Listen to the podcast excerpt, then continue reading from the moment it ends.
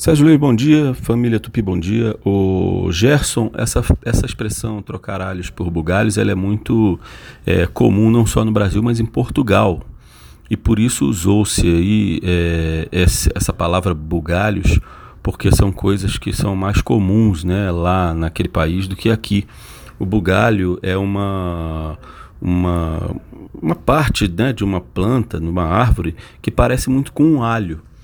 Então aí surgiu essa expressão não troque alhos por bugalhos, né? Você está confundindo alho com bugalho, porque tem essa, essa rima né, de alho e bugalho e também porque alhos e bugalhos são muito parecidos. Então acabou se é, criando essa, essa expressão aí, né? Não troque alhos por bugalhos, porque um alho parece com bugalho e, e fica legal, né? Essa, essa, essa rimazinha, né? Não confunda alhos com bugalhos. Tá? Então vem dessa, dessa semelhança aí entre alho e bugalho e também da, da semelhança da palavra que gera aí uma, uma rima bacana, tá legal? Um abraço, a língua é viva, vamos desenrolar. Bom domingo para todo mundo.